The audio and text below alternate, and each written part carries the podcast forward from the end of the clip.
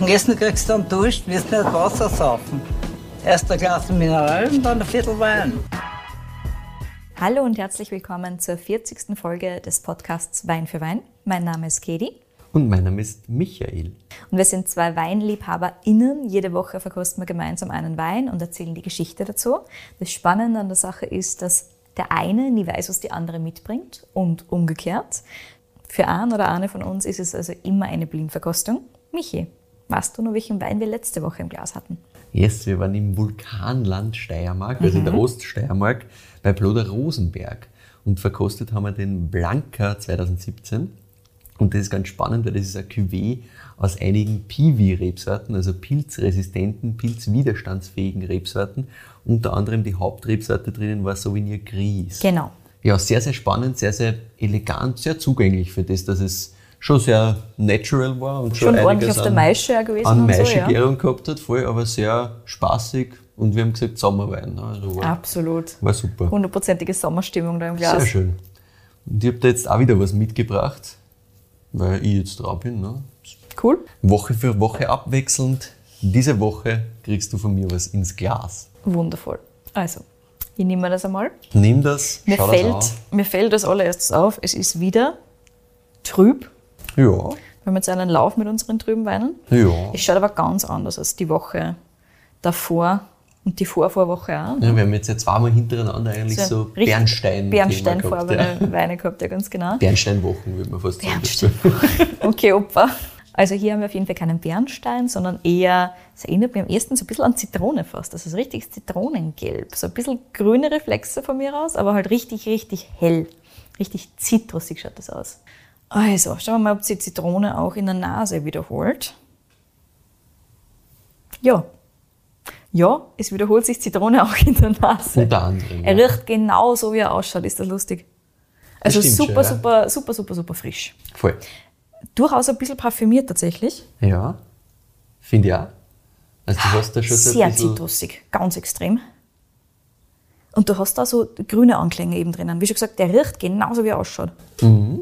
Ich habe noch ein paar andere Sachen auch noch so für die drinnen, was für mich so, so rauskommt zumindest. Hab, aber das passt eh in das Thema ein. Ja. Für mich hat das eine ein recht, eine recht prägnante Frucht, die da drinnen ist, die eh so ein bisschen äh, Anklänge von diesem Zitrus-Thema hat. Für mich geht das in Richtung Litchi voll stark. Oh, Litchi, hundertprozentig. Also das ist Da das, war jetzt, glaube ich, von selber nicht drauf gekommen, aber hundertprozentig ja, Litchi. ja. Das ist das, was ich da Total. komplett in der Nase habe.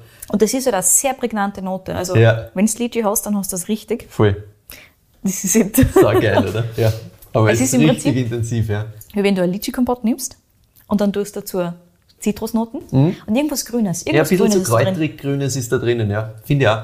Fast, Also das fast auch. grasig tatsächlich. Findest. Hm? Ja, ja, doch. Also Das richtig kommt mir grün. zumindest. Aber ja, es ist wirklich, es ist sehr grün, ja, das stimmt schon. Ach, cool. Sehr, sehr erfrischend. Also das, das schreit fast nach, es ist Has den ganzen Tag gewesen. Ja, du ja. brauchst was, was du jetzt trinken kannst, was die aufhaut, was Voll. die Führe haut, was Ja. die nicht miert macht und das, das, macht riecht die- zumindest das aber hundertprozentig so. Und ich habe mir gedacht, wie du, wie du letzte Woche gesagt hast, ja, Sommer und so, da habe ich mir schon gedacht, dass ich das als nächstes mitnehmen werde. Wundervoll. Und haben wir gedacht, naja, dann schauen wir mal, wie wir, wie wir den Sommer da weiter, weiterführen ja. und weiter herbeisehnen. wir Wunderbar, so gefällt Mit sowas das. geht das gut. Ja, Ja, voll. Cool. Ich trinke mal aber. ja trink aber. Das ist sehr cool. Also am Gaumen hast du ganz eindeutig diese, wirklich, meiner Meinung nach, wirklich Zitronentöne. Ja, also du hast ja diese zitrusig und richtig vorher, ja. Zitrone. Mhm. Total, die Litchi setzt ja komplett fort. Komplett, ja. Hundertprozentig. Diese, eben diese ganz leichte, so tropische Fruchtigkeit, die sie mitbringt, hast du am Gaumen. Ganz intensiv. Mhm. Und jetzt, während ich rede, kommen mehr so, nicht unbedingt die grünen Töne, sondern wirklich Kräutertöne. Jetzt Genau. kommen Kräutertöne Ja, raus. deswegen, wahrscheinlich, wahrscheinlich ähm, ist das wieder der, der klassische Fall von, wenn man es schon mal gekostet hat und weiß, wie es schmeckt, dann interpretiert man das ein bisschen noch in den Geruch noch stärker rein. Weil ich finde, hinten auch ist das richtig schön. Ja. Ich habe mir da aufgeschrieben, im Abgang Fituskräuter, das wird dir jetzt nichts sagen. Nein, gar nicht. Das gibt's äh, in La, wo ich herkomme. Ja gut, Michi. Gibt's, gibt's äh, eine Brauerei. Na, pass auf.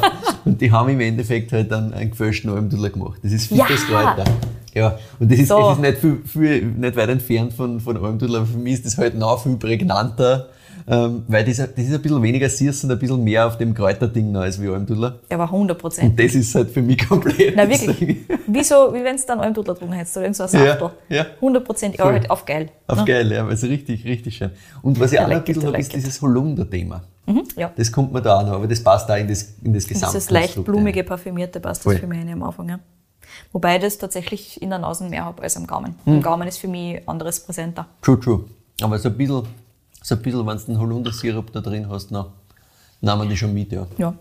Aber Gut, also das geht halt einfach runter, da ist das Glas sofort leer. ja, Wahnsinn, ja. Also Trinkfluss wirklich unendlich. Ganz am Anfang kommt da so ein bisschen die Säure entgegen, Mhm. wenn du da trinkst. Richtig? Das ist so das allererste, was du wirklich spürst. Aber auch das ist kein Punch, sondern eher so ein erfrischendes Aufwecken. Voll. Also das ist nicht, das, das haut dich nicht zusammen, sondern es ist wirklich genau wie du vorher gesagt hast, das ist was wirklich schön Erfrischendes, Voll. Muntermachendes und halt Animierendes. Das macht Total. einfach unendlich Spaß. Voll. Gerbstoff bleibt so ein ganz kleines bisschen, aber das Ich finde ich grad relativ minimal. Wirklich minimal. Bei mir, ich habe hab auch aufgeschrieben, ein bisschen Gerbstoff spürbar, aber nur leicht. Ja, ganz genau. Also, Und ist so. alkoholtechnisch spürt sich das auch sehr, sehr leicht an. Ist Also ich es war auch. irgendwo bei, bei 11 und rund, rund um und um. Ja, es sind 11 Prozent. Ja. Perfekt. Also vollkommen richtig. Das merkt man. Also da ist nichts. Da ist nichts Da ist nichts von, von Alkohol wirklich Aber da. genauso Gehört aber will das dazu. Das ist genau. super. Das ist sehr, sehr fein. Ich wollte gerade sagen, also das, das fordert das Ding ja. Also wenn das dann jetzt irgendwie 12, 5 Alkohol hätte, dann, dann könntest du das nicht trinken. Ja, ja. ich will nicht Trinkfluss und dann voll in Alkohol spüren und dann, na Ich finde am Gaumen So. hast du so ein bisschen, ein bisschen nur diese, diese Hefenoten, die da bleiben, ganz gerne mal, wenn du Hefelager gehabt hast. Voll. Aber ja, bisschen längere Maischestandzeit muss der gehabt haben, ansonsten darf er nicht so ausschauen, wie er ausschaut. Zumindest ein bisschen, bisschen, aber nicht überlang. Mit Mhm. Sicherheit nicht überlang. Vielleicht einen Tag oder so in Richtung maximal. ja, kommen, wir dann, kommen wir dann später noch ganz genau drauf. Sehr gut. Und was- rebsortentechnisch absolut keine Ahnung, was das sein kann. Ist Absolut. reinsortig. ja? Wirklich no, no fucking clue, was das, Das sein wird. ist, das ist reinsortig. Irgendeine Idee, gar nichts. Also- Weil du magst ja immer so gerne raten. Ich wüsste Ja, jetzt nicht ich will einfach. unbedingt, du kannst mir das jetzt nicht einfach erzählen. Nein, deswegen meine ich, Ich will schon ich jetzt Hallo, hallo, hallo. Eben, bevor ich da jetzt anfange, das einfach aufzulösen, spiel da den Ball nochmal zurück. Ja, bitte gerne. ähm, Also, Glaub es- da einfach nicht, dass du sagst, du kannst da jetzt nichts. ich habe absolut keinen Plan. Das heißt, ich rede jetzt einfach einmal und dann schaue ich, was am Schluss dabei rausgekommen ist. Bitte. Das sehen wir dann. Es, es fühlt sich für mich schon mehr an Richtung, wie schon gesagt, eher Aromarebsorten. Es fühlt sich also auch diese leichte Parfümiertheit, die wir da drinnen haben. Mhm. Ja. Dieses leicht Florale auf der einen Seite, auch diese, dieser Litchi-Ton ist halt schon so ein Klassiker für irgendwelche Traminer-Geschichten unter anderem. Mhm. Das ist relativ klassisch in dem Bereich drinnen. Und ansonsten gibt es auch so Muscatella-Ecken, die das kennen, aber meiner Meinung nach kann das kein Muscatella sein, aber wenn du einen Muscatella gefunden hättest, der so ist, dann wow. Kann ich mir nicht vorstellen. Nein. aber ansonsten stilistisch, na, also wie schon gesagt, für mich passen da die Traminer am besten ein, tatsächlich stilistisch. Hm, Nein, es ist kein Traminer. Sehr gut. Es ist auch kein Muscatella, aber es Ja, geht alles in die, in die richtige Richtung. Hm, was haben wir denn da noch? Aber nein, ich komme jetzt nicht drauf. Das war so mein. Du kommst nicht drauf, keine Sorge. Sehr gut. Wenn du mir das gesagt hättest, dann hätte ich mich äh, entmikrofoniert Und was gegangen? und Aber war. Ja, solange du beim Wein da lässt, das ist gut. Ja, den, den hätte ich mir, glaube ich, mitnehmen müssen, aber da hätte ich was Stärkeres braucht. Wir haben schon was ähnliches wie Muscatella, zumindest vom Namen her. Otonel. Otonel. Ja gut, macht Sinn. Ja, und zwar nennt sich das Ganze Astral. Mhm. 2019. Ist vom Weingut Sepp Moser. Sepp Moser. Also nie im Leben Wein drauf gekommen. Nie Ja. im Leben hätte ich ihm Sepp Und- Moser den Wein zugeordnet. Sehr schön, Sehr cool. das passt da gut. Und ich werde jetzt da zu Beginn erzählen, wie das beim Weingut Sepp Moser alles so ausschaut. Und erst ganz am Schluss zum Wein kommen, Passt. weil wir müssen da mal ein bisschen was aufarbeiten, damit wir dort hinkommen. Ich glaube auch. Und zwar Weingut Sepp Moser, Rohrendorf im Kremstal. da. Also das ist im Endeffekt paar Kilometer außerhalb von Krems. Sehr nahe Ja. an, an Krems eigentlich dort. Ne? Wir haben vor nicht allzu langer Zeit im Podcast sogar schon davon gehört, nämlich Folge 34, weil der Mike Muff, der Winzer, hat damals ja ein Praktikum gemacht im Genau. Weingut Sepp Moser. Gut, fangen wir von ganz vorne an. Familiengeschichte Weingut Sepp Moser, weil man hört ja schon am Nachnamen, das ist in der Weinwelt ein sehr prägender. Und zwar, wir haben da dahinter im Endeffekt 17 Generationen Weinbau in der Familie seit ungefähr 1100. Ja? Und jetzt kann man vielleicht verstehen, wieso ich das, diesen Wein eher nicht zugeordnet hätte, weil Richtig. das für mich doch ein bisschen ein Traditionsweingut ist. Richtig. Na, pass auf. Damals war nämlich ein Moser verwalteter Benediktiner Weinkeller in Melk. Ah ja, sehr gut. Kirche, das geht natürlich immer gut mit Der Wein. Klassiker, ne? Der Klerus hat das natürlich da gefördert, den Weinbau.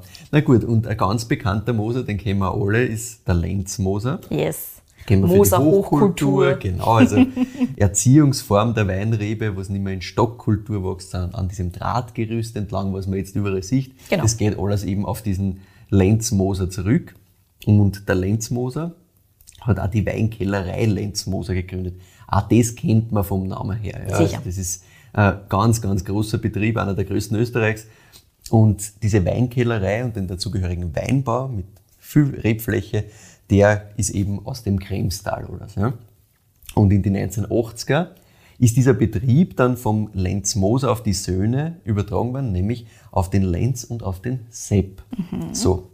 Und die zwei haben sie das so aufgeteilt, dass der Lenz Junior die Kellerei gemacht hat und der Sepp für den Weinbau zuständig war quasi. Also das Ah, war ja. immer so ein bisschen getrennt. Ja. Und bis 1985 war es so, dass der Sepp quasi die Trauben genommen hat, in der Kellerei abgegeben hat und im Endeffekt ja wirklich nur zuständig war für, für Weingarten und das alles, was im Keller passiert ist, war halt dann Lenz Junior zuständig. Das ist aber dann in Konkurs gegangen, also die Kellerei selbst ist in, in Konkurs gegangen und der Sepp Moser hat damals dann entschieden, okay, er will nicht irgendwie versuchen, das äh, entweder zu übernehmen oder irgendwie, weiß ich nicht, sondern er hat gesagt, nein, er will das neu beginnen. Er will quasi von null neu anfangen, hat dann viel Weingärten auch hergeben, wo er gesagt hat, nein, das passt nicht, was, was qualitativ nicht in das eine passt hat, was er sich eigentlich vorgestellt hat. Und ungefähr 30 Hektar hat er dann gehabt und hat sich damit selbstständig gemacht. Ist ja eine große Fläche, muss man dazu sagen, aber im Komplett. Gegensatz zu vorher Aber im halt was ganz also, anderes. Da, da sind wir bei, bei hunderten Hektar, wo, wo das da Ja. begonnen hat oder wo das lange Zeit so war und wo das äh, Weingut Lenz Moser dann jetzt auch wieder hingeht, das ist immer noch riesengroß. Mhm. Das heißt, diese 30 Hektar waren trotzdem runterbrochen, obwohl es immer noch viel ist, klar. Und es hat damals schon in zwei Regionen Weingärten gegeben. Und zwar einerseits eben im Kremstal in Rohrendorf, was wir schon gesagt haben, Mhm. und andererseits in Appetland, im Burgenland. Wirklich? Ja. Aber das habe ich gar nicht gewusst. Ja, nicht. Null Ahnung gehabt davon. Und dieses Ding hier ist aus dem Burgenland. Das ist am Neusiedlersee Ja, gewachsen. aber Aha. kommen wir, kommen wir noch dazu, wie das ganz genau geht. Und zwar, schau her. Im Endeffekt war es so, in die 60er, da ist das Thema irgendwie gekommen, ja passt, wenn du als Traditionsweingut, großes Weingut, war das Thema, okay, man muss irgendwie halt auch Rotwein und Süßwein anbieten. Ah, Und da ist dann das gekommen, dass sie gesagt haben, okay, sie nehmen eben auch in, in Appetlon ein paar Flächen, die haben sie auch schon gehabt, und, äh, aus den 60er. Und der Sepp Moser hat damals eben dann gesagt, okay, er stößt einiges ab, aber er behält sich auch ein paar Flächen im Burgenland, weil er eben das Rotwein-Süßwein-Thema weitermachen kann und eben ein paar Flächen von den qualitativ besten eben in Rohrendorf im Kremstal. spannend. Super, super interessant. Ja. Und das ist eben bis heute auch noch so. Und heute ist so, wir haben im Jahr 2000 dann den Übergang zum Sohn vom Sepp, nämlich dem Niki Moser. Und der hat mir erzählt, wie sich das alles entwickelt hat. Wir haben Rebfläche heute sogar ein bisschen über 50 Hektar. Wirklich, so Mhm. groß ist das? Richtig groß. Und auch wieder spannend, 24 Hektar Kremstal, 27 Hektar, also ein bisschen mehr sogar in Appetland im Burgenland. Wahnsinn. Also das habe ich, ich habe nicht einmal gewusst, dass es in Appetland irgendwas gibt. Ja, nicht. Ja, Geschweige nicht. denn mehr als die Hälfte des Weinguts. Gell? Wahnsinn. Also ich war, ich war so, wow, wirklich, also super überraschend. Das hätte ich auch überhaupt nicht so im Kopf gehabt, weil man verbindet halt Weingut Sepp Moser komplett mit Kremstal. Fertig, Punkt aus. Jedenfalls diese, diese 51 Hektar bewirtschaftet der Niki Moser mit seiner Familie seit Anfang der 2000er eben und zwar seit Anfang der 2000er auch biodynamisch. Mhm. Und da habe ich auch mal geschaut, weil sind wir wieder sehr, sehr früh und 50 Hektar. Na eben. Ne? Also das war, war wieder das, wo ich mir gedacht habe, okay, das haben wir jetzt schon ein paar Mal gehabt, dass wir da Leute gehabt haben im Podcast und Winzerinnen und Winzer, die halt zu diesen First Movern in dem ganzen biodynamischen Thema gehört haben. Aber dass du 50 Hektar damit machst, die, wir haben es in der letzten Folge gehabt, ne? das waren was, 11,5 Hektar. Genau. Und jetzt haben wir da 50 und im Normalfall haben wir irgendwelche eben 6 Hektar, 10 Fünf, Hektar, sechs, mal sieben, 15 genau. vielleicht, wenn es wirklich viel ist. Aber 50, das ist schon ordentlich. Das Einzige, was wir gehabt haben, Heinrich mit die 100 Heinrich Hektar. mit die, genau, mit die Ja. 80er oder so in Richtung. Und Themen, die halt auch jetzt Themen auf biodynamisch mit- umgestellt haben mit, 80. Rechtslos. Genau, aber sonst, also das sind schon wirklich Einzel Ausnahmefälle, Komplett, genau. Und ich habe gesagt, ja, ordentlich sportlich. Und der Niki hat dazu noch gesagt, ja stimmt, aber wir sind auch sportlich. Wunderbar. Optimal. Super cool. Und ja, das werden wir eh noch gleich sehen, wie, wie Gas geben da wirklich wird. Und zwar hat es so begonnen. Der Niki Moser hat in die späten 90er sich sehr viel mit dem Thema der umweltschonenden Bearbeitung der Weingärten beschäftigt. Also wirklich nicht über den, über den Qualitätsgedanken kommen, sondern echt über den Umweltschutzgedanken, was ich sehr spannend finde. Interessant. Also das Qualitätsthema ist dann recht bald dazugekommen, weil dass ich damit auch Qualität noch weiter treiben kann, ist dann schnell Gehört da klar geworden. ja. Macht vollkommen Sinn. Aber im ersten Schritt war das wirklich so das Thema mit Umweltschutz. Mhm. Ja. Und ausschlaggebend war dann wieder mal, das haben wir jetzt auch schon ein paar Mal gehört, ein biodynamischer Vortrag. Weil da hat es in der Zeit halt immer wieder mal irgendwo was gegeben, Mhm. wo sich dann ein paar zusammengefunden haben. In dem Fall lernen wir wieder einen anderen Experten kennen, und zwar den Marc Kreidenweiß aus dem Elsass. Ah, Ja, das Weingut kennt man. Und der hat damals in Eisenstadt Ende 1999, Anfang 2000 muss das gewesen sein, einen Vortrag gehalten. Und da war immer eine Gruppe Winzerinnen und Winzer dort, die das angehört haben, unter anderem eben, unter anderem eben der Niki Moser. Und danach sind sie mit dieser Gruppe auch ins Elsass gefahren. Und haben sich das nochmal beim Kreidenweiß selber angeschaut, unter anderem auch beim Jean-Pierre Frick, also ein Pionier der biodynamischen Frick ist ein Bewirtschaftung. Wahnsinn, Ja, voll, kennt man auch. sind wahnsinnig geile Weine. Und sie sind zurückgekommen mit dem so, das machen wir jetzt auch. Der Niki hat dann mit seiner Frau eben angefangen, dass sie erste Schritte gemacht haben im biodynamischen Bereich. Und zwar haben sie mal zweieinhalb Hektar im Kremstal angefangen, biodynamisch zu bewirtschaften, im Jahr 2000. Ja, also gleich wirklich einmal umgesetzt, Richtig aber bald, mal ja. klar, weil sie haben gesagt, okay, das Risiko, dass wir jetzt ohne Wissen 50 Hektar Traditionsbetrieb umstellen, ja, fair enough. das, ne? das, das geht nicht, ja. Und ähm, 2001 haben sie dann auch im Burgenland einen Teil biodynamisch äh, mal ausprobiert und so. Und bis 2005 haben sie das dann alles einmal so weit gehabt, dass sie gesagt haben, passt, das funktioniert für uns wirklich. Das machen wir jetzt, haben alles umgestellt und haben gesagt, passt, von konventionell wirklich auch komplett auf, auf Biodyn. Also auch da kein Zwischenschritt biologisch oder so, sondern komplett. Direkt rein. Aber dafür eben mit dem Zugang passt. Wir haben so ein bisschen diese Testflächen und so. Und seit 2009 sind sie dann auch Demeter zertifiziert. Ah, also die Meter auch schon relativ bald. Richtig, auch sehr bald, ja. Und der Niki Moser sagt da, für sie war es so, alles andere war irgendwie nicht mehr möglich gewesen. Es war wirklich so, sie haben das kennengelernt und haben gewusst, okay, es gibt für einer ab dem Zeitpunkt, wo einer das auf einmal bewusst worden ist, dass das gibt, keinen anderen Weg mehr. Das klingt so wie bei den Ploder Rosenwerks, die wir in der letzten Folge gehabt haben. Voll. Und das, das hören wir ja eh immer wieder, dass, Ja. dass diese Winzerinnen und Winzer, die da einmal probieren in die Richtung, dann sehr schnell finden muss so.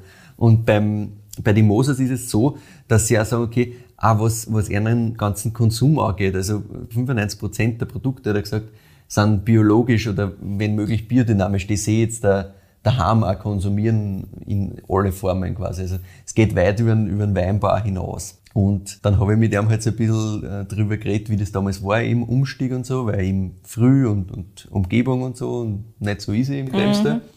Und er hat gesagt, ja, na sicher, also belächelt komplett. Ja. Ja. Gerade, ja, dass sie halt mit dem großen Betrieb da jetzt irgendwas machen. Sie waren bis vor kurzem auch der einzige Betrieb in Rohrendorf, der überhaupt Bio gearbeitet hat. Überhaupt Bio. Ja. Ja, ne? auch wieder wilde Geschichte. Mhm. Und er hat gesagt, ja, sie haben auch einige Schwierigkeiten auch gehabt. Also sie haben dann 2008 zum Beispiel, es war ein ganz arges Peronospora-Jahr, also falscher Mehl da, die Traum ihm angreift. Und da hat er gesagt, im Originalzitat, da haben sie tief in die Scheiße gegriffen. Oh je. Da haben sie 36 Prozent der Er- Ernte verloren. Ja, das war ja, halt noch nicht alles hundertprozentig ausgefeilt. Sie haben noch nicht gewusst, wie sie mit den biodynamischen Mitteln da richtig dagegen vorgehen können, was da wirklich funktioniert. Aber er hat gesagt, na ja, aus dem lernst, gehört dazu. Und dann hat er gesagt, eins ähm, seiner Lieblingszitate aus dieser ganzen biologischen, biodynamischen Community ist, wer sagt, er macht in der Umstellung keine Fälle, der ist ein Lügner, also das gibt's nicht. Das Haben wir auch noch nie gehört, ne? Nein, haben wir auch noch, noch nie gehört. Er sagt, es gibt schon so ein paar, die dann so tun, als, als hätten sie das alles immer schon gewusst und die Weisheit wirklich mit dem Löffel gefressen quasi. Aber er sagt in Wirklichkeit, da geht's allen gleich. Da hat jeder, jeder mal das eine oder andere Problem und irgendwo geht einmal was schief, du stößt halt was um, logisch. Na gut. Und heute ist so, dass die umliegenden Winzerinnen, auch wenn sie nicht biologisch arbeiten und, und diese biodynamischen Zugänge immer noch als, als Zauberei sehen natürlich. Also das hat er gesagt, das ist schon immer ein Thema, aber sie sagen, ja, also die Weingärten, wie gut sie die wirklich entwickelt haben, wie gut die beieinander sind, das muss man eigentlich schon lassen. Also so ein gewisser ähm, Respekt dafür ist mittlerweile da. Akzeptanz, ja. Genau, und der Wein schmeckt ihnen natürlich auch. Ja, sehr gut. Und da, das hilft natürlich auch. Du hast das vorher eh schon angesprochen, muss man eben dazu sagen, dass der Niki Moser und seine Family grundsätzlich eigentlich sehr traditionelle Weine machen. Total. Also ich kenne halt zum Beispiel Riesling von einer, den ich sehr, sehr gern mag, Hm. aber der trotzdem relativ traditionell umgesetzt ist. Genau. Und das ist auch Stichwort Riesling, Grüner Veltliner, die zwei Sachen sind eigentlich die wichtigsten für Sie jetzt im Kremstor. Genau. Dann hast du eben im Burgenland noch bisschen Zweigelt, ähm, also vor allem Zweigelt, ein bisschen Blaufränkisch, ein bisschen Merlot. Mhm. Aber man kennt das Weingut eigentlich wirklich für, für Grüner Veltliner Riesling. Ja, das genau. ist das, wo man, was man mit einer verbindet. Und das auf einem hohen Qualitätsniveau, aber trotzdem auf einem nicht verrückten, absolut nicht verrückten, sondern sehr traditionellen Genau. mit einem sehr traditionellen Zugang. Ne? Ja, man kennt es eben nicht dafür, dass, dass, dass sie jetzt irgendwelche wilden, ausgeflippten Weine machen. Und da sagt der, der Nick ja, das ist auch nicht das Thema, warum sie bei dem biodynamischen und Demeter-Zugang gegangen ist, sondern er sagt, ja, er wollte immer elegante, traditionelle Weine machen, aber am höchsten Qualitätslevel, ohne dass er da eingreifen muss, ohne dass er da irgendwas verändern muss. Also wenig Schwefel, aber man muss ja dazu sagen, ein Großteil davon ist schon immer noch filtriert. Ja? Ja. Also gerade eben grüner Veltliner Riesling, sehr, sehr geil, kann man gern trinken, schmeckt super, also echt super, ist auch einfach qualitativ ein Ja. Traum. Ja, kannst gar nichts falsch machen damit, aber man wird jetzt nicht in die Thematik Naturwein irgendwie einordnen. Gar Null, nicht. Ja? Und das ist sehr, sehr spannend. Aber nachdem das, was wir da jetzt im Glasl haben, und ich muss noch mal einen Schluck nehmen, weil Du das jetzt. braucht Meins ist schon fast leer. zu Recht ist deins leer, ja. Das, das erfordert dieser Wein einfach, dass das so einen Trinkfluss hat. Super. Jedenfalls, wir haben da jetzt was, das ja doch irgendwie wirklich in die Natural-Richtung geht. Ne? Das Schon kann man schon so, kann man Ja, schon ja. so als, als bisschen funky deklarieren. Deswegen muss ich da jetzt erzählen, wie diese Weine, nämlich die puristischen Weine, so heißen die, Die puristischen Weine. beim Weingut Sepp Moser, Mhm. wie die so entstanden sind. Und zwar, diese Linie gibt seit, was würdest du raten? Länger als ich glaube. Also wahrscheinlich. 2005 ist es. Ja, ich hätte 2010 gesagt. Ja, ja, also wirklich seit 2005 gibt es das. Das habe ich mir auch gedacht, okay, passt. Ich, ich war eher so gewesen auf, ja, das gibt es jetzt seit vielleicht irgendwelche sieben Jahren oder so nicht. Also, Ich habe mir gedacht, das muss auf jeden Fall kürzer sein. Also ich glaube, dass es ist. Also ist wahrscheinlich schon zehn Jahre her. Ja, ja. Und das ist, es ist wirklich seit 2005. Und zwar angefangen hat das, das hat mich auch wieder interessiert, wie es dann zu dem wieder gekommen sind, weil, woher. War das dann Anfang 2000er, also ein bisschen später nach diesem ganzen biodynamischen Thema, waren sie bei einer Präsentation in Treviso, Norditalien, ist ein bisschen nördlich von Venedig da, ne? und da haben ein paar, wieder Originalzitat, verrückte Hund aus Italien und Slowenien eine Naturweine vorgestellt. Sehr schön. Also wirklich Maischegärung, wüdere Sachen. Und ja, eine Zeit später waren es dann auch noch im Loiretal bei einigen Naturweinwinzer. Schaut da nicht. Schaut auch nicht, habe ich auch gesagt. Mhm, Passt, nehmt's mir mit. Genau. Ähm, und das hat eben im Niki und seiner Frau, der Andrea, extrem taugt. Und sie haben sich gedacht, hm, Leiwand, irgendwie will man das schon auch gern probieren. Aber, und das war auch von Anfang an ganz klar, auf unsere Art und Weise. Also so in dieses, das muss ganz komplett verrückt sein. Mhm. Und so ist der erste puristische Wein dann geboren worden, der grüne Veltliner Minimal, unfiltriert, aber ohne Maischegärung, weil das, sie wollten in diesem, in diesem Naturweinbereich was machen, aber ohne zu verrückte Sachen, weil das ist einfach insgesamt nicht einer Stil. Ja? Also das, das ist nicht das, wo sie dafür stehen. Sie sind trotzdem noch immer traditionell, aber sie wollen sie da in dem Bereich schon auch ein bisschen was machen, weil das taugt ihnen halt selber und das trinken sie selber auch gern. Ja. Passt. Kurz darauf ist dann der, der zweite grüne Veltlin, der Fundamental dazugekommen. Und der Niki hat gesagt, ja, mit dem, mit dem Thema der puristischen Weine hat er auch extrem viel dazugelernt, was unter Anführungszeichen die normalen Weine betrifft. Weil er gesagt, er hat dann gemerkt, okay, Schwefel, da geht noch viel weniger. Ah, das Thema Filtrieren muss man sich anschauen, wo macht man das wirklich, na, wo nicht. Also das ist immer wieder ein Thema, das Überlegen, bei welche Weine machen sie das wirklich nah und wo lassen sie es weg. Also das hat schon viel, viel auch in dem traditionellen Segment quasi dann wieder bewirkt, was ich sehr interessant gefunden habe. Und ja, also er hat auch gesagt, in Zukunft ist das Thema sicherlich noch viel präsenter, nämlich bei den klassischen Weinen vielleicht gar nicht mehr zu filtrieren. Also das ist schon was, mit dem er spielt. Er, er traut sich noch nicht hundertprozentig drüber, weil er halt sagt, okay, es ist trotzdem noch immer dieses Traditionsthema, das, die, die Käuferschicht ist halt trotzdem ein bisschen eine gespaltene, das muss man langsam machen. Aber er sagt, okay, bei vielen Weinen, gerade rot oder so, eh klar, dann wird das gar nicht mehr gemacht. Ja. Ja. Schwefel ist auch sehr, sehr reduziert. Auch das möchte er noch auf die Spitze treiben. Und ja, eben das Thema Filtrieren auch noch reduzieren, da wo es wirklich irgendwie geht. Und langfristig vielleicht auch überall. Also das war schon klar so seine Aussage. Jetzt haben wir aber da einen, einen Muscat Ottonel im Glas. Ja. Du fragst jetzt, ja, okay, passt. Jetzt erzählt er mir da irgendwelche Geschichten über Niki Moser und bla bla und über alle möglichen Weine aus dieser baristischen Linie. Aber, Aber was ist mit Punkt. unserem, genau? Genau, kommen wir mal zum Astral. Naja, da müssen wir jetzt kurz springen, nämlich wir brauchen eine weitere Generation. Ah, sehr gut. Und zwar ist der Astral, genauso wie auch der Sauvignon Blanc diagonal. Das ist dann der vierte baristische, vier gibt's, damit wir die alle abgearbeitet haben. Übrigens, laut Niki, seiner Frau, der Andrea, weil ich habe mit einer telefoniert, also mit, mit dem Niki telefoniert, die Andrea ist, ist im Auto daneben gesessen, ist gefahren, sie haben extra Fahrer gewechselt. Wirklich? Damit, damit Oh, der Niki mit mir telefonieren kann. Super cool. Und die Andrea hat immer ein paar Sachen eingeworfen. und wie er halt angefangen hat, dann vom, vom Diagonal kurz zu mir erzählen, hat sie gesagt, ja übrigens, das ist der beste Wein, den wir haben. ich habe den dann natürlich auch kosten müssen. Natürlich, muss eh man. Klar. Und puh, also ich habe den mitgenommen, weil ich mir gedacht habe, das ist irgendwie so noch spannende Rebsorten auch noch dazu, die wir noch gar nicht Genau, gehabt haben haben. noch und gar so. nicht gehabt. Ganz interessant. Aber das war saugeil. Also echt Diagonal Sauvignon Blanc. auch spannend, ne? Sauvignon Blanc. Das ist der Hölle. Aus Appleton. Na, pass auf. Und zwar, wir brauchen jetzt einmal zuerst die Tochter, nämlich die Kathi Moser. Passt, Kathi Moser, let's go. Mhm. Und die Kathi, die arbeitet insgesamt schon lange im Weingut irgendwie so ein bisschen mit, ähm, hat Bereich Vertrieb und Export gemacht. Und ja, sie ist dann auch mit, mit Anfang 20 ein halbes Jahr nach Frankreich gegangen, hat in der Provence äh, bei 41 Grad, hat gesagt, auf einem Weingut gearbeitet. Das war, war gar nicht so leibend. Ja, ja. Die Leser im Köller mitmachen und so. Ja, und 2018 war es dann auch beim Weingut Heinrich, bevor es dann 2019 quasi als Praktikantin wirklich im familieneigenen Weingut so richtig angefangen hat. Und der Niki hat ihr am Anfang halt ein paar Rebsorten überlassen, für die sie eigentlich nicht wirklich eine Verwendung gehabt haben. Voll gemein. Witzig, ne? Gibt einmal ein bisschen was zum Kiefeln quasi. Und sie hat gesagt, ja, am Anfang hat sie auch gedacht, na super. Und gekriegt hat sie eben den Sauvignon Blanc. Den wollten sie eigentlich rausreißen und was Neues Dafür haben sie Und- jetzt einmal ihr gegeben. Ah, Genau, und sie hat gemeint, na, irgendwie war das schon spannend, sie möchte einmal was ausprobieren. Das war wirklich eine gute Idee.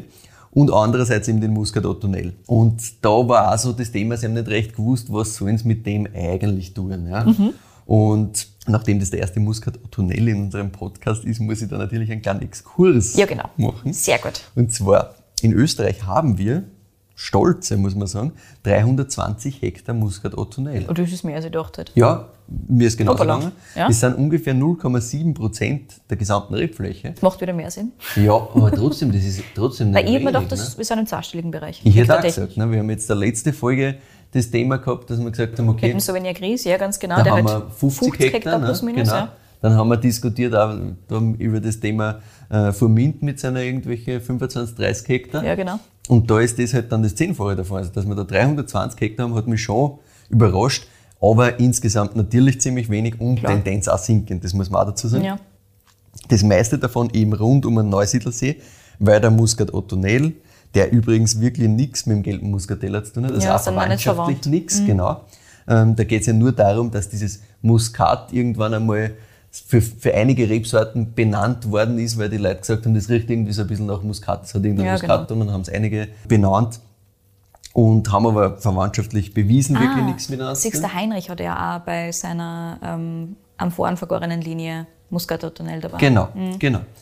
Und wird eben ganz gern für einen, für Süßwein eingesetzt, weil recht hoher Zuckergehalt in Ja. die Trauben erreichbar und während eben die Säure generell äh, sehr niedrig ist, ja, was auch schwer macht, mit dem Ding zu arbeiten. Ja, neben Österreich gibt's Muscat Ottonel auch in Osteuropa. Ungarn, Rumänien, Bulgarien haben da ein bisschen was. Teilweise sogar mehr Rebfläche als, als bei uns. Und wo er nach vorkommt, ist äh, im Elsass. Da ist der Muscat Ottonel eine der drei Rebsorten, die als Muscat d'Alsace verkauft werden. Ah ja, okay. Das habe ich auch nicht gewusst. Also sehr, sehr interessant. Aber damit wir ein bisschen was gelernt haben, habe ich da einen, einen kurzen Exkurs Perfekt. mitgebracht. Und jetzt haben wir die Kathi Und die Kathi hat ihren Sauvignon Blanc, mhm. Tunnel. Und nachdem sie eben beim Heinrich äh, sehr viel mit dem, mit dem minimalistischen Natural Wein-Thema in Kontakt war. Und wahrscheinlich auch mit dem Muskat. Wahrscheinlich auch das mhm. ein bisschen, ja. Hat, hat er selber halt auch richtig taugt und sie hat gesagt, ja, beim Muscat Ottonell ist eben das Problem, der verliert so schnell Säure. Also, mhm. wenn du den ähm, spät lest, hat er keine Säure mehr. Mhm. Das geht recht zackig. Das heißt, sie hat gesagt, na passt, sie probiert das jetzt aus, früher lesen, dann rebeln, Trauben leicht angequetscht, vier Tage kalt mazeriert, also mhm. vier Tage Messstandzeit. Vier Tage Aber sogar. gekühlt, ja. Immer noch ein Tag. Mhm. Ja. Aber kalt mazeriert. Kalt mazeriert, ja. So, dass ihm noch nichts zum Gären anfängt. Das ja, ist ja. das Thema, warum man es kühlt. Ja, genau. Das nur für unsere Zuhörerinnen und Zuhörer auch einmal zu erklären. Und dann wird das Ganze abpresst, Mhm. spontan vergoren, im großen 2500 Liter Eichenfass. Mhm. Und dann hat der Wein Zeit auf der Vollhefe gekriegt. Mhm. Wie viel? Das war einer selber nicht so ganz genau klar. und ähm, sie haben halt einfach immer mal wieder geschaut. Und der Punkt war der, sie haben gesagt, ja, sie wollen eigentlich nicht schwefeln. Aber das geht halt nur, wenn das Ganze passt. Stabil ist, ja. Genau. Und jetzt war, haben sie immer wieder mal geschaut und dann war er einmal irgendwie zu reduktiv, dann war es wieder zu oxidativ und das hat einfach dauert, bis es wirklich einpendelt. Und deswegen hat das Ganze insgesamt zwölf Monate dann auf der Vollhefe verbracht. Ah, doch? Mhm. Danach noch einen Monat Feinhefe und dann ohne Filtration abgefüllt. Ja, wir hören schon außer der Prozess, ähm, wie lange das genau auf der Vollhefe liegt, ob das wirklich so funktioniert. Das war nicht ganz so klar, nicht ganz einfach, weil das war erster Jahrgang, wie das so gemacht worden ist und einfach einmal ausprobiert.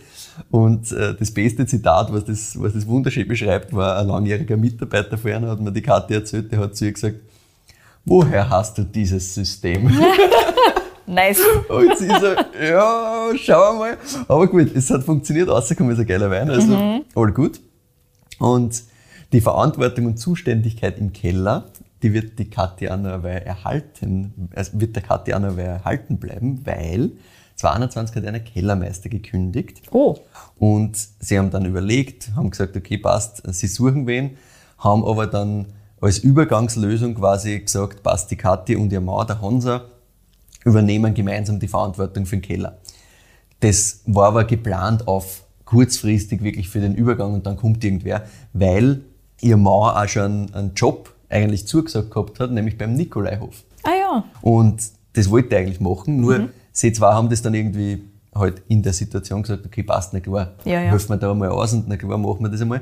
Und irgendwie sind sie beide so in die Situation eingewachsen, dass sie gesagt haben, na, mittlerweile, das machen wir weiter, das passt gut so. Cool. Mhm. Und das taugt denen Vollgas. Und dann hast du natürlich einen Niki, der auch noch in die ganzen Entscheidungen beteiligt ist und sie hat gesagt, klar, endgültige Entscheidung ist schon noch irgendwie beim Niki, nur er hat so ein bisschen die Management-Ebene, so kann man sich das vorstellen von dem Mhm. Ganzen. Und, und Kathi und Hansa sind eben das Duo, das im Köller zuständig ist. Mhm. Und sie hat gesagt, funktioniert, funktioniert wahnsinnig cool. Und ich weiß nicht, du kennst wahrscheinlich die Etiketten nicht von den puristischen Weinen. Nein, oder? von den puristischen Okay, dann hol dir das ganz kurz einmal her. Bitte. Nein, ich kenne nur die klassischen. Und die, sind, halt- die schauen ja wirklich klassisch aus. Sag mir mal, wie die ausschauen. okay, das Pass schaut auf. aus wie eine Sepp Moser Etikette. Und dann hat irgendwer drauf gedruckt. Ja, und das ist, ist tatsächlich was passiert ist. Und zwar, ein Thema war das. Die Kathi hat eben gesagt, wie es den, wie es den Diagonal Sauvignon Blanc gemacht hat für die puristische Linie. Ja, irgendwie, es macht schon Sinn, wenn das irgendwie eigene Etiketten hätte, Ja, weil das hat schon irgendwie, es ist was anderes und das nur jetzt einfach unter puristische Weine und dann schaut's gleich aus. Das ist schwierig. Und sie waren sich aber nicht, nicht ganz einig und der, der Niki hat auch gesagt, ja, also ein wildes Etikett, das passt nicht zu einer, das will er auch nicht. Also das macht auch keinen Sinn. Es muss schon irgendwie auch einer, einen Zugang des doch sehr zugänglichen und traditionellen auch irgendwie verkörpern immer noch das Etikett. Da müssen sie irgendeine Lösung finden und ja, sie, haben's, sie haben einfach nichts gefunden, muss man ganz ehrlich so sagen. Und haben das einmal nicht gelöst quasi und haben einfach mal überlegt. Und dann war die Kathi bei der Naturweinmesse im Odeon in Wien und hat dort zufällig den Florian Kaps, den Gründer von Supersense, kennengelernt. Ah ja. Und der hat die Geschichte hinter dem ganzen Wein extrem leibend gefunden und hat gesagt, du, du kommst zu uns, wir überlegen sich da was, das passt schon. Cool, cool, cool. Und die Etiketten, ihr werdet es dann sehen, du siehst sie jetzt. Yes. Die Zuhörerinnen und Zuhörer werden es dann natürlich auf Instagram sehen, auch im Blogpost. Im folgenden Titelbild werden wir auch schauen, dass wir das schön darstellen. Und zwar sind das alte Tapetenrollen aus die 50er, 60er. Tapetenrollen. Ja, das macht Sinn. Ja, Die Farbe dafür mischt die Kathi selber. Nice. Ja, also wirklich alles handgemacht. Und dann werden die Flaschen auch handgerollt. Das heißt, jede Flasche schaut anders aus. Cool, und sie hat cool, gesagt, ja, cool. das musst du dir so vorstellen, ich sitze da, die Flaschen ist halt mit dem klassischen Sepp Moser Etikett quasi etikettiert und sie sitzt dann einen Tag und rollt, rollt die halt, Flaschen. rollt halt die Flaschen und jede, Oh. jede Linie, also jede, jede Rebsorte Hat von dieser Muster? Linie hat ein eigenes Muster und eine eigene Farbe. Mhm. Das heißt, du hast eben da zum Beispiel das Rot oder dann hast äh, ein Grün, ein Blau und so. Mhm. Es so ist super cool. das. Also wenn man drüber fährt, ich fahre schon die ganze Zeit drauf und man dumm, man spürt es auch. Ne? Es hebt Ja, sich ja. wirklich ab, man merkt, das ist einfach handgemacht. Voll. Und ich Super finde cool. ich find den Zugang total cool, dass man sagt, ja passt, wir, wir belasten das beim, beim klassischen Etikett und machen einfach was drauf. Ja. Weil ich finde, das ist ein, ein sehr, sehr schöner Übergang von diesem, es gehört trotzdem zum Weingut komplett dazu, aber du merkst, das ist irgendwie was anderes. Voll. Und das fällt auch voll auf, weil es schaut irgendwie so aus, als hätte wer äh, alte Sepp Moser Flaschen quasi genommen und irgendwas drauf gemacht. Ja. Super interessant. Nice. Ja, und so ist die, die Geschichte von Kathi am Sonntagnachmittag und von, von den puristischen Weinen und dem Etikett. Und ja, das war meine, meine Geschichte zum Weingut Moser mit Inputs von zwei Generationen. Cool. Und zum Schluss müssen wir natürlich noch die wichtige Frage klären, wie der Wein dir schmeckt und wo ich ihn her habe. Ich beginne einmal Starte mal. wir haben das Ganze direkt beim Online-Shop vom Weingut Sepp Moser erstanden. Die Flasche kostet 15 Euro. Dort findet ihr ihn natürlich auch. Sonst findet man die Weine von, vom Sepp Moser insgesamt recht breit eigentlich. Also du hast Aber die Linie auch? die Linie teils, teils. Okay. Also schau, du hast bei Vino Nudo zum Beispiel findest du auch Sachen von ihnen. Da Ah, ja. findest du vor allem auch ähm, die puristischen Sachen. Mhm. Du findest beim, beim Döllerer ein paar Sachen. Auch wieder teils, teils. Auch beim Lobenbergs gibt es Sachen. Ah, ja. Auch da zum Beispiel gibt es aber auch die ähm, äh, grünen Veltliner. Ich glaube, den, den Fundamental, glaube ich, gibt es auch im äh, Lobenberg. Also ganz spannend. Du hast immer wieder mal äh, einen von dieser puristischen Linie wo drin oder zwei. Ich habe noch keinen Shop gefunden, wo es wirklich alle vier gibt. Das bestellt man einfach am besten bei Erna. Das geht aber auch super Ja. easy. Also hat, hat sehr, sehr gut funktioniert. Na gut, dann brauche ich eigentlich nur mehr eine Bewertung von dir. Habe ich schon gesagt, ich finde das super cool. Ah, das wieder hundertprozentig auf Sommer. Super, super frisch. Mm, Ich bin da bei einer 9,2 und sage ganz große Liebe. Ich gehe sogar eins drüber, ich gehe da auf, auf eine 9,4. Ordentlich. Mir macht das super viel Spaß. Das erste Mal, da muss ich noch ein kurzes Shoutout geben. Das erste Mal vorgestellt wurde mir das im Belly of the Beast. Ah ja. im Lokal, das ist ein kleines Farm-to-Table-Lokal quasi im, im 9. Bezirk. Und ich habe eben Sepp Moser auch vorher nur für, für Riesling Grüner Veltliner gekannt. Und dann haben die auf der Karte nur ganz, ganz wenige Weine. Unter anderem zum Beispiel Weingut Geierhof. Ja, genau. Wo wir eine wunderschöne Winzer-Innen-Folge schon haben, die ihr euch gerne auch hören könnt. Und eben einiges vom, vom Weingut Sepp Moser. Und dann haben sie mir halt den hergestellt und gesagt, probier das, das schmeckt sicher, ist saugeil, macht einfach Spaß. Cool. Und ich habe dann halt sofort eine Flasche mit heimgenommen, weil war super geil. Und war mir dann klar, das muss ich da irgendwann einmal hinstellen und jetzt hat sich das so wunderbar ergeben mit alle beteiligten Leuten geredet. Super, das war echt. Also, da auch nochmal Danke an das, an das Weingut selbst, das hat super funktioniert, die Kommunikation.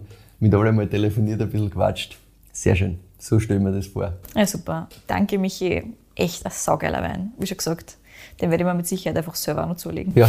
Das weiß ich jetzt schon. Das ist auch wieder, wo wir wieder beim Thema sind, wenn du wem was hinstellen willst, das kannst du jedem hinstellen, Ja, weil es macht absolut. so viel Spaß. Ich habe letztens einen Freund da gehabt, der sich weniger mit dem Weinthema beschäftigt und habe ihn gefragt, was er gerne hätte, in welche Richtung. Und der hat gesagt, ja, er will was Fruchtiges, aber es kann ruhig ein bisschen was Verrückteres sein, so quasi. Weil der trinkt normal so wirklich ganz klassische Basisweine und nicht wahnsinnig viel komplexe Sachen. Und habe ich gesagt, ja passt, ich stelle ihm das hin, habe ihm den aufgemacht und er hat gesagt, unglaublich, wie, wie genau man das treffen kann, quasi, was er sich da gewünscht Sehr hat. gut. Also das funktioniert auch gut. Sehr schön. Optimal. Gut, dann kommen wir zum letzten Teil unserer Folge. Wir sagen vielen Dank fürs Zuhören und freuen uns natürlich immer über Feedback und über Weinvorschläge von euch. Schickt uns die gerne an entweder kedi.weinfürwein.at oder an den Michael, michael.weinfürwein.at. Achtung, Weintipps bitte immer nur an einen oder einen von uns zu schicken. Ansonsten ist das leider keine Überraschung mehr. Wir freuen uns immer total und finden es auch total super, dass wir so viele Tipps von euch kriegen. Und ansonsten freuen wir uns natürlich extrem, wenn ihr uns ähm, auf Spotify oder auf Apple Podcasts oder und auf Apple Podcasts folgt, auch über Bewertungen auf die zwei Plattformen. Das hilft uns natürlich immer total. Auf Instagram findet ihr uns unter Wein für Wein, privat sind wir dort auch. Ich bin unter Katie in Vienna dort und der Michael unter Proegel. Und auf unserer Website weinfürwein.at äh, findet ihr immer Zusammenfassungen von den jeweiligen Episoden plus Links, einerseits zu den Weingütern, andererseits zu den Shops, wo wir die Weine jeweils her haben, mit Verkostungsnotizen und Co. Ja, damit danke fürs Zuhören und bis zum nächsten Mal.